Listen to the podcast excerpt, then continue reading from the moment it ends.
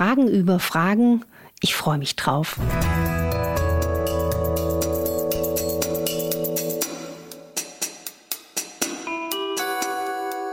Dr. Anne Fleck, Gesundheit und Ernährung mit Brigitte Leben.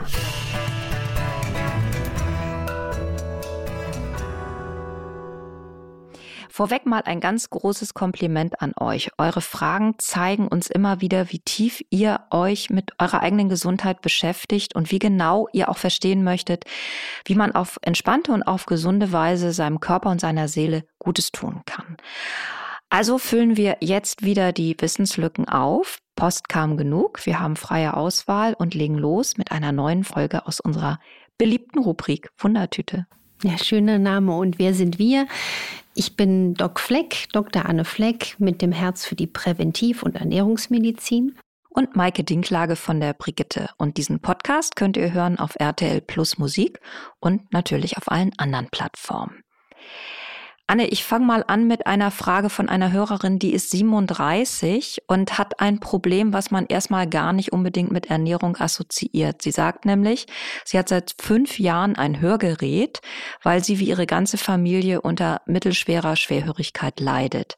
Gibt es eine spezielle Ernährung, um den Status zu erhalten äh, oder ihn sogar wieder zu verbessern? Das ist eine ganz wertvolle und großartige Frage. Vielen Dank an die Hörerin dafür. Ich würde gern einen Schritt zurückgehen, um auch alle abzuholen und mal das Thema Ursachen von Gehörverlust noch mal kurz anzusprechen und auch das Thema so sensibel anzupacken, wie man auch dem Hörschaden vorbeugen kann, weil das sieht man ja auch, dass auch zunehmend jüngere Menschen jetzt auch schon mit einem Hörgerät rumlaufen. Ich habe auch immer meiner einen Patentochter gesagt, pass auf, hör die Musik bitte nicht zu laut, pass in der Disco auf Ohren auf. Äh, Hörgeräte gibt es auch in bunt. Das glaube ich hat sie damals ein bisschen abgeschreckt, weil die häufigsten Ursachen für einen Hörschaden oder Hörverlust sind einfach laute Geräusche, also die physische Schädigung. Aber es scheint hier natürlich auch eine genetische Veranlagung zu geben. Und was man auch oft unterschätzt, es gibt auch ototoxische Medikamente. Ototoxisch bedeutet ohrtoxisch. Und zum Beispiel auch dauerhafte Einnahme von Aspirin kann das Gehör verschlechtern. Also da mal so ein bisschen aufpassen. Deswegen, ich war schon immer sehr sensibel mit meinen Ohren. Ich mag meine Ohren total gern auch optisch. Ich habe das Ohr auch in der Anatomie-Vorlesung wirklich geliebt passen Sie auf die Ohren auf, sage ich immer auch in der Praxis. Auch wenn man jetzt so zum Beispiel in, ähm, ja, in, in lauten Situationen ist. Also ich hatte jetzt gerade gestern einen Patienten, der ähm, bei der Bundeswehr war, der auch einen Hörschaden hat, weil er sagt, damals auch bei bestimmten Übungen, er hat das einfach nicht ernst genommen. Also mit 19, 20, du fühlst dich unsterblich und schützt dann nicht die Ohren. Und dann reicht leider schon manchmal ein Knalltrauma oder auch ein, ein Freund von mir hat einen Hörverlust, nachdem er auf einem Rockkonzert war als 16-Jähriger. Also das ist interessant, der hört einfach nicht mehr. Jetzt aber auch zu der Frage, was stärkt die Gesundheit des Gehörs? Und da kann man in der Tat auch mit ADH nachhelfen. Und zwar vor allen Dingen Mineralien wie Magnesium, Kalium, Zink, Vitamin C und E. Das sind diese Bausteine, die das Gehör braucht. Das heißt, die Entscheidung der Lebensmittelauswahl mit vielen Mikronährstoffen sind wirkungsvoll. Und was sind jetzt zum Beispiel gute Lebensmittel für die Öhrchen. Das sind dann zum Beispiel Bananen, Spinat, Süßkartoffeln, Mandeln, Avocados, rote Beete. Und vor allen Dingen gibt es auch ähm, Informationen dazu, dass diese empfindlichen Haselnusszellen im Innenohr, die ja auch entscheiden, wie gut wir hören, auch sehr gut genährt werden können mit Beta-Carotin. Also Beta-Carotin haben wir zum Beispiel in tierischen Lebensmitteln wie Eiern, aber findet sich auch in pflanzlichen Lebensmitteln wie Spinat, Brokkoli, Feldsalat und Karotten. Und dann natürlich ein ganz entscheidendes Kriterium, was immer wieder auftaucht, die Omega-3-Fettsäuren, weil die verbessern die Fließeigenschaften des Blutes nachweislich. Das heißt auch die Durchblutung in den feinen Gefäßen in dem Innenohr. Und deswegen nochmal der Appell, auf gute Omega-3-Quellen zu achten, aus Nüssen, Kernen, Samen, aber auch aus nicht nur Leinöl, sondern Algenöl, den Zusätzen mit DHA und EPA aus einer geschützten Omega-Safe-Produktion und jede Art von Haut und Schleimhaut braucht B-Vitamine. Auch B-Vitamine sind wichtig für gesunde Ohren. Ich hoffe, das hat jetzt viel neue Inspiration geschaffen. Weil du gerade die Omega-3-Öle ähm, genannt hast. Mehrfach haben wir Fragen bekommen zum Thema, ist es gut, wenn Krebspatientinnen und Patienten Omega-3-Öl zu sich nehmen? Wir haben darüber mal in einer Podcast-Folge gesprochen und es hat tatsächlich nochmal zu sehr, sehr vielen Nachfragen geführt. Wie stehst du dazu? Ja, es gibt also ganz interessante sogar Daten, dass Omega-3-Fettsäuren eine sehr, sehr positive Wirkung in der Krebstherapie entfalten können. Und was ja das Tolle ist, man muss auch immer verstehen, dass die Einnahme von Omega-3 einen unglaublich vorbeugenden Effekt hat gegen alles an Entzündungskrankheiten. Was sind Entzündungskrankheiten? Das haben wir ja auch schon ein bisschen rauf und runter gebetet. Also Herzinfarkt, Schlaganfall, Diabetes, Demenz, und Krebs. Krebs ist also eine maximale Entzündungskrankheit. Übrigens auch Autoimmunerkrankungen sind entzündliche Krankheiten. Das heißt, es macht so Sinn, auch schon an sowas zu denken, wenn man noch gesund ist. Jetzt aber nochmal zurück zu den Omega-3-Fettsäuren und der positiven Wirkung in krebstherapeutischen Ansätzen. Man weiß inzwischen, dass Omega-3-Fettsäuren die Größe von Tumoren beeinflussen können und sogar schädliche Nebeneffekte von Chemotherapien lindern können. Also da gab es auch richtige Daten zu. Experimente an Mäuse haben das belegt und vor allen Dingen gilt es für die langkettigen Omega-3-Fettsäuren, die ich ja auch immer wieder in den Vordergrund stelle. Also zum Beispiel vor allen Dingen in dem Fall die sogenannte Docosahexaensäure DHA. Man muss aber auch wissen, dass es unglaublich wichtig ist, dann auf Qualitäten zu achten. Eine dunkle Flasche ist niemals ein Garant für Qualität, weil eine dunkle Flasche besagt nichts über den Produktionsvorgang von Omega-3-Fettsäuren aus. Und Omega-3-Fettsäuren sind solche Mimosen, solche Zicken unter dem Einfluss von Licht, Hitze, Sauerstoff, oxidieren sie, nehmen sie Schaden. Das geht auch schon bei Temperaturen über 41 Grad los. Wenn also ein Öl im Produktionsprozess mit solchen Schäden beschäftigenden Impulsen in Kontakt kam, dann ist das in der Flasche abgefüllt und ist selber etwas Oxidatives. Und das wäre genau für solche sehr empfindlich kranken Patienten nicht empfehlenswert. Das heißt, hier muss man ganz scharf auf Qualitäten achten und deswegen aufs Etikett schielen, ist das wirklich aus einer patentierten Produktion. Und ist es wirklich mit DHA, EPA versehen, am besten auch noch mit Weizenkeimöl als Antioxidationsschutz. Und was auch interessant ist, dass man in diesen Studien gesehen hat, dass Omega-3-Fettsäuren auch eine gewisse eigenständige tumorhemmende Wirkung haben und auch gezeigt haben, dass auch die nierentoxische Wirkung von Medikamenten, die unter Umständen in der Krebstherapie verwendet werden, wenn sich die Menschen dafür entscheiden, abgemildert werden. Und vor allen Dingen, was man ja auch kennt, da habe ich auch einige Patienten gesehen, die ähm, nach den Chemotherapien unter Nebenwirkungen litten, wie Herz-Kreislauf-Beschwerden oder polyneuropathische Beschwerden. Auch hier ist vorbeugend wie lindernd die Omega-3-Fettsäure ganz wichtig. Also haben wir da alle Zweifel ausgeräumt. Krebspatientinnen und Patienten dürfen da beherzt in Maßen natürlich zugreifen. Individuell, genau. Individuell. Nochmal eine Frage zur Kombination von Fett und Kohlenhydraten. Die Hörerin schreibt, dieses führt bei ihr zu einer Gewichtszunahme und das ist, glaube ich, auch das, wie du es im Podcast erklärst. Jetzt fragt sie sich aber, ist es nicht fast bei jedem Gericht so, dass Kohlenhydrate und Fette da drin kombiniert sind. Ihre Familie ernährt sich vegetarisch und hat deswegen oft Gemüse mit Kohlenhydraten und Fett kombiniert.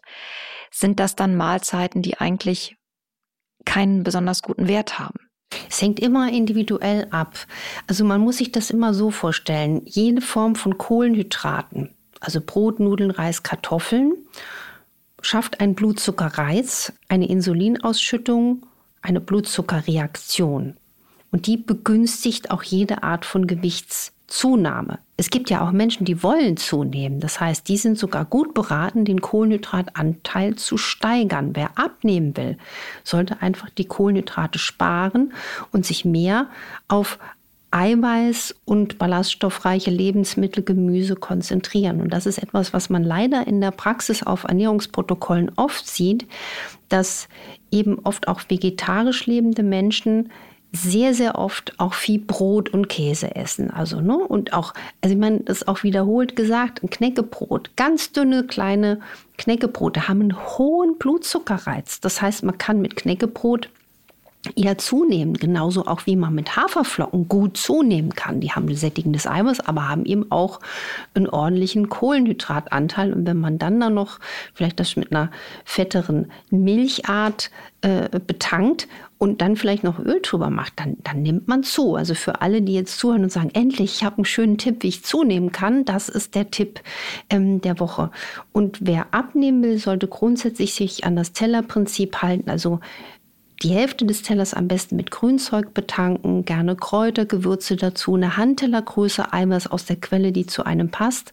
Auch gern mit Fetten arbeiten, so eine Daumengröße, wie ich es in meinem Tellerprinzip immer wieder auch beschreibe, was er sich an dem neuesten Stand der Forschung orientiert und die Kohlenhydrate flexibel nach Bewegung.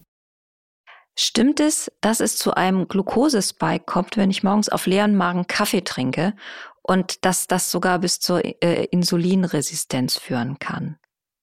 Und wie ist das bei diesem Bulletproof-Kaffee? Also wenn man ein bisschen Öl damit reintut, mildert das den Effekt ab? Das fand ich auch eine ganz, ganz tolle Frage, als ich sie gelesen habe. Also man muss bei allem sagen, die Dosis macht das Gift. Jetzt gibt es auch inzwischen Erkenntnisse, dass man, wenn man die erste Tasse Kaffee vor der ersten Mahlzeit kombiniert, also auf nüchternen Magen, dass das sich wirklich auf den Blutzuckerspiegel auswirken kann. Also vor allen Dingen auch dann, wenn der Kaffee schwarz, also auch ohne Milch und Zucker konsumiert. Aber Entschuldige, da muss ich zwischenfragen. Wäre nicht die Milch ein zusätzlicher Blutzuckerreiz? Klar, die Milch wäre ein zusätzlicher Blutzuckerreiz.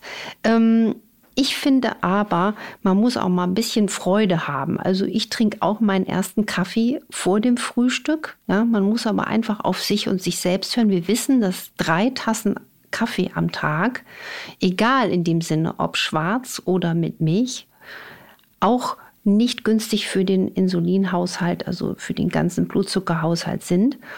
Und das heißt also, das ist interessant, dass der Zeitpunkt des Kaffeetrinkens auch noch ein bisschen überdacht werden kann. Ich würde das jedem freistellen. Also wenn man es jetzt noch besser machen will, dann kann man den Kaffee zum Frühstück trinken. Ich persönlich liebe auch meinen ersten Kaffee vor dem Frühstück und ich mache den mit meinem Frühstücksgewürz und ich freue mich dann darauf. Und die Frage, die man sich natürlich stellt, wieso kommt es dazu? In einer Studie hat man gezeigt, dass die Menschen, die ihre Tasse Kaffee ganz früh konsumierten, einfach deswegen auch vermutlich einen hohen Blutzuckerreiz haben, weil einfach der Cortisolspiegel nach dem Aufwachen sehr hoch ist. Das ist der Zusammenhang. Ja, das heißt, wir haben einen, wir stehen auf, wir haben ein gestiegenes Stresslevel, der Puls geht hoch, der Blutzucker fährt hoch und das kann durch den frühen nüchternen Kaffee nochmal weiter gesteigert werden. Das heißt, weil die Cortisolkonzentration nach dem Aufwachen besonders hoch ist, ist es dann so, wenn man dann noch etwas Kaffee dazu gibt, entsteht einfach nochmal ein bisschen höherer Blutdruck, ein höherer Puls und der Blutzuckerspiegel geht deswegen noch etwas höher als ohne Kaffee. Und was jetzt noch ganz spannend ist, ist der Fragepunkt zum Bulletproof Coffee. Der Bulletproof Coffee für alle, die das jetzt zum ersten Mal hören, das ist eine Kaffeerezeptur, Butterkaffee genannt. Das ist ein Kaffee, der wird gemixt mit Butter und Kokosöl, also dem kurzkettigen MCT. Öl, der es auch in Asien gern getrunken wird. Also deswegen die Inspiration zum Bulletproof Coffee, dass der Biohacker Dave Asprey entwickelt hat. Das Rezept stammt ja auch von den Sherpas, die diesen Kaffee trinken, weil das eine unglaubliche Energie schafft. Ich habe das Originalrezept für den Bulletproof Kaffee mitgebracht. Und zwar, das ist eine große Tasse Kaffee, so circa 250 Milliliter. Dann gibt man folgende Zutaten in einen Mixer, und zwar den frisch gekochten Kaffee, dann etwa ein, zwei Esslöffel Butter und ein, zwei Esslöffel MCT-Öl, also Kokosfett, verrührt das auf höchster Stufe, dann bildet sich so eine dicke Schaumschicht und das mixt man so etwa 10, 15, maximal 20 Sekunden und genießt das. Was macht dieser Bulletproof Coffee? Und jetzt ist auch die Frage, ob das jetzt etwas mit dem Blutzucker macht. Fett macht so gut wie keinen großen Blutzuckeranstieg. Man könnte natürlich jetzt mal eine Studie machen, ob dann ein Bulletproof Kaffee auch wie er auf die Autophagie wirkt. Da habe ich jetzt noch nichts dazu gelesen, aber man kann davon ausgehen, dass er eben keinen großen Blutzuckerreiz setzt, zumindest das Fett nicht, aber wie wir jetzt gelernt haben, der Kaffee eben doch ein bisschen. Was aber interessant ist, wenn das mal ausprobieren will, der Bulletproof Kaffee schenkt wirklich eine stabile Energie für mindestens acht bis zwölf Stunden. Er hindert auch das Entstehen von Heißhunger. Er sorgt wirklich für viel Leistungskraft und Konzentration. Man konsumiert auch weniger Kaffee. Weil er auch einfach nicht so gut schmeckt. Alles Geschmackssache. Aber man muss auch ganz klar sagen, jeder ist da individuell anders. Und deswegen sollte man selbstbestimmt herausfinden, ob das überhaupt was für einen ist. Denn dieses MCT-Öl, wenn man das nicht gut verträgt, kann einfach auch Nebenwirkungen haben oder ich sage mal Nebenwirkungen, es kann einfach nicht so gut für jemanden sein. Manche merken das im Magen, manche merken auch, dass es eher zu Durchfall führt. Also der Bulletproof Coffee ist auch wie jede Frage individuell zu beantworten und das zeigt sich aber an dem Phänomen, warum der so positiv energetisch wirkt, dass die Körperzellen einfach besser mit dem Treibstoff Fett laufen als mit Glucose. Und deswegen habe ich das Thema auch und das auch Bulletproof-Thema ähm, steht auch sehr ausführlich in meinem schönen Fettbuch ran an das Fett. Fett ist einfach der bessere Treibstoff für die Seele und für die Zelle. Eine Leserin hat intensiv, nicht in dem Fettbuch oder vielleicht auch, das wissen wir nicht, aber intensiv in deinem Energy-Buch gelesen. Und da hat sie folgende Info gefunden, nämlich, dass ein Leberwickel nicht bei Fettleber angewendet werden darf. Jetzt bittet sie dich, das nochmal zu erklären, denn sie hat eine Fettleber und bisher haben die Ärzte sie immer angehalten, Leberwickel zu machen. Das ist ganz toll, dass die Hörerin das so intensiv aufsaugt und auch so aufmerksam ist. Also im, im Energy-Buch und auch im Buch Energy in fünf Minuten, da ist auch der Leberwickel sehr schön beschrieben. Der Leberwickel sollte nicht angewendet bei einer ausgeprägten Fettleber. Und jetzt ist die Frage, wenn sie eine kleine Fettleber hat, dann kann sie ab und zu einen Leberwickel machen. Wenn sie eine ausgeprägte Fettleber hat, eher nicht, weil Wärme sonst potenziell den Grad der Entzündung anstacheln könnte. Und deswegen bin ich einfach ein Fan, den Leberwickel auch mal zu machen, wenn man an der Leber noch nichts offensichtlich hat. Ich hoffe, das hilft, die Frage zu klären. Eine Hörerin auch 37 Jahre alt wie die Hörerin aus der ersten Frage, stelle ich gerade fest. Leider, aber nicht dieselbe. Äh, äh, das ne? wäre ähm, tatsächlich ein schweres Los, schwerhörig zu sein und außerdem unter Autoimmunhepatitis und Hashimoto zu leiden, wie eben diese zweite 37-jährige Hörerin. Sie nimmt seit 20 Jahren Cortison und eben auch andere Immunsuppressiva. Seit circa 10 Jahren bekommt sie am ganzen Körper Warzen und zwar in allen Variationen. Und die konventionelle Methode, also Vereisen zum Beispiel, Lasern oder Tinkturen, das hilft mal kurz, aber nicht wirklich dauerhaft. Und jetzt fragt sie sich, ob es Tipps gibt, die ihr helfen könnten, dass ihr Körper besser fertig wird mit dieser, mit diesen Warzen oder mit dem, was die Warzen verursacht. Also erstens mal ist das ja auch ein wirklich schweres Leid. Es zeigt sich, dass oft eine Autoimmunerkrankung nicht alleine bleibt, andere nachzieht. Und jetzt wird es interessant. Sie nimmt seit 20 Jahren Cortison und andere Immunsuppressiva. Hier wäre mein dringender, dringender Rat, dass sie sich darauf einlässt, sich unter hochwertige Omega-3-Fettsäuren äh, einzustellen, weil damit lässt sich Cortison massiv einsparen. Ich habe in meiner Praxis eine Patientin, die noch Cortison braucht. Also da geht eine ganze Menge, wenn man sich, und, und, und ich glaube, sie braucht, sie nimmt ein Milligramm inzwischen. Ähm, die ist jetzt auch über 80. Ich glaube, die braucht das, weil sie sagt, sie hat sonst Angst, es loszulassen.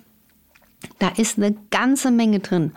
Und sie sollte sich auch um eine Leberstärkung und Darmsanierung kümmern, wie ich es ausführlich im Buch Energy geschrieben habe. Also mit Bitterstoffen arbeiten, ballaststoffreiche Ernährung, auch Nährstoffe wie Vitamin C und Zink. Warum? Sie unterdrückt ihr Immunsystem und deswegen muss man ja immer sich hinterfragen, warum kommt es jetzt bei mir zu so einer massiven Warzenbildung? Ihr Immunsystem ist zu schwach um jetzt noch zum Beispiel Viren abzuwehren. Warzen haben oft einen viralen Hintergrund, ne? ähnlich wie humanes Papillomavirus.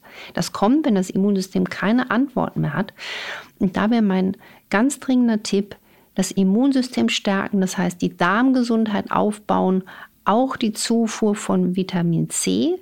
Ich würde bei ihr sogar überlegen, ohne jetzt irgendwas von ihr weiter zu wissen, ob sie zusätzlich Lysin einnimmt. Lysin ist eine Aminosäure, die stark antiviral wirkt, weil wenn sie nämlich jetzt eher wenig Fleisch isst, fehlt ihr mit Sicherheit auch Lysin. Und so kann sie ähm, die Darmgesundheit äh, stärken und zusätzlich neben einer ballaststoffreichen, gemüsereichen, betonten Ernährung ausreichend Eiweiß in der Ernährung die Kraft des Immunsystems stärken und auf Vitamin D achten. Und wer Vitamin D nimmt, der muss auch wissen, er braucht Magnesium, damit Vitamin D überhaupt im, im Körper effektiv eingesetzt wird. Ganz viele Ärzte verordnen ja inzwischen Vitamin D, was gut ist, aber wir müssen wissen, wir brauchen zusätzlich Magnesium, damit das eingenommene Vitamin D angreifen kann. Das sind meine Tipps für diese liebe Hörerin. Eine Hörerin oder auch ein Hörer schreibt, nach einer fettigen Mahlzeit, zum Beispiel Döner oder Pizza, ist mir übel und ich muss brechen. Was könnten die Ursachen dafür sein? Ich nehme schon das gesunde Öl, ich nehme Multivitamine und Mineralien, Vitamin C und trinke eine Tasse Löwenzahntee am Tag. Also das ist interessant. Erstens mal kann es sein, dass der Hörer ein Problem hat mit der Fettverdauung. Das gibt es ja, ein Verdauungsschwächling. Auch hier hinterfragen hatte zum Beispiel Aufstoßen kurz nach dem Essen oder ein, zwei Stunden nach dem Essen. Das kurz nach dem Essen ein Zeichen für Magensäuremangel und ein, zwei Stunden nach dem Essen für Verdauungsenzymmangel. Dann könnte man überlegen, dass man zusätzlich Verdauungsenzyme einnimmt oder vielleicht auch mal ein Glas Wasser mit etwas Zitrone trinkt zwischen den Mahlzeiten, um die Magensäure ein bisschen zu unterstützen. Und Döner und Pizza, kommt mir jetzt in den Sinn, haben ja auch Gluten. Hm? Also ein Döner ist ein netten Fladenbrötchen eingetütet sozusagen, die Pizza in der Regel auch glutenhaltig. Vielleicht hat derjenige ein Problem mit Gluten, das sollte man testen lassen in der hausärztlichen Praxis über Blut oder Stuhl. So viel für heute. Wenn ihr noch mehr Fragen habt, dann schickt sie weiterhin sehr gerne an infoline.brigitte.de. Und jetzt hat Anne noch eine Info für euch. Und ich lade euch ein, mich in der Doc Fleck Sprechstunde aufzusuchen. Auch da kann man immer intensiv Fragen stellen. Ich bin jetzt ab Juni zweimal im Monat vor Ort in Köln bei RTL live auf dem Sofa und ich werde dann bei Instagram ankündigen, wann genau ich da konkret bin und dann auch über Instagram eure Fragen aus euch herauskitzeln. Da kann man dann auch Fragen an mich stellen. RTL.12 heißt die Sendung und es ist immer donnerstags ab 14 Uhr oder um 14 Uhr herum. Nächste Woche widmen wir uns einem Herzensthema und das im wahrsten Sinne. Es geht nämlich ums Herz und es geht auch um Herzrhythmusstörungen. Wir freuen uns auf euch. Wir freuen uns von Herzen bis bald und macht was draus. Tschüss.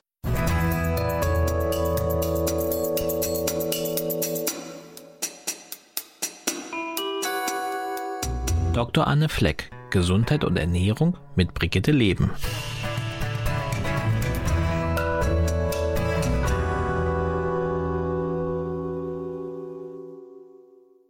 Dieser Podcast ist eine Produktion der Audio Alliance.